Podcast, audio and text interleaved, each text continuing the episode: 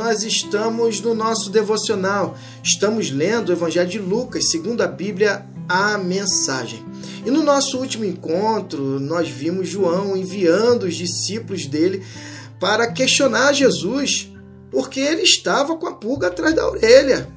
Como Jesus estava agindo, talvez não fosse a resposta que ele esperava de Deus. Mas o fato é que Jesus traz a ele a luz do que é a manifestação do reino de Deus.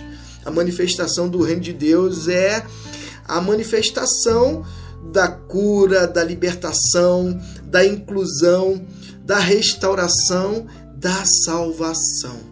E Lucas prossegue no capítulo 24, depois que os mensageiros de eh, João voltaram com a resposta. Jesus resolveu explicar às multidões quem era João Batista. O que vocês esperavam é quando foram é, vê-lo lá no deserto? Alguém aproveitando o fim é, de semana? Um magnata em roupa de grife? Esse tipo é de gente vive rodeado de celebridades. Afinal, o que vocês esperavam é ver? O que vocês foram ver? Não foi um profeta? Com certeza, um profeta.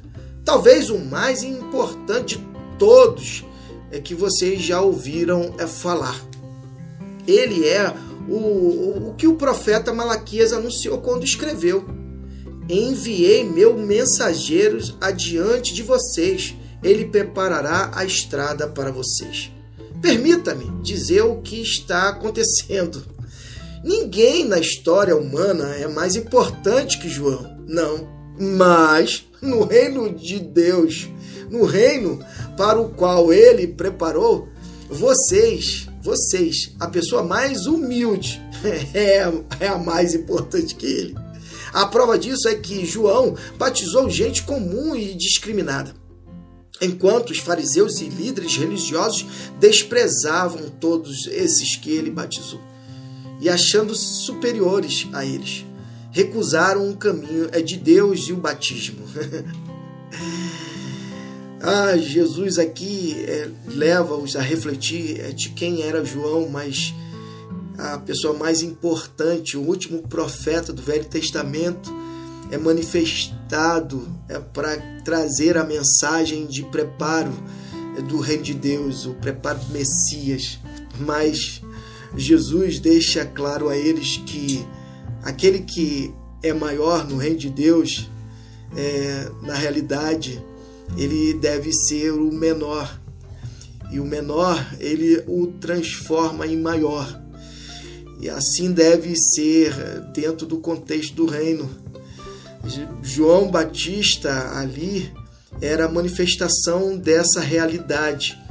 É, você que ouve e que crê passa a ser maior que João Batista porque o Espírito de Deus habita em você, é Jesus conosco. Quando eu e você compreendemos essa máxima, a gente compreende que é, o que Jesus veio fazer foi nos reconectar e para isso ele resolveu habitar em nós, para que possamos viver o relacionamento genuíno com o Pai e que Deus nos leve a esse relacionamento todos os dias para a glória do seu santo nome e que Deus nos abençoe.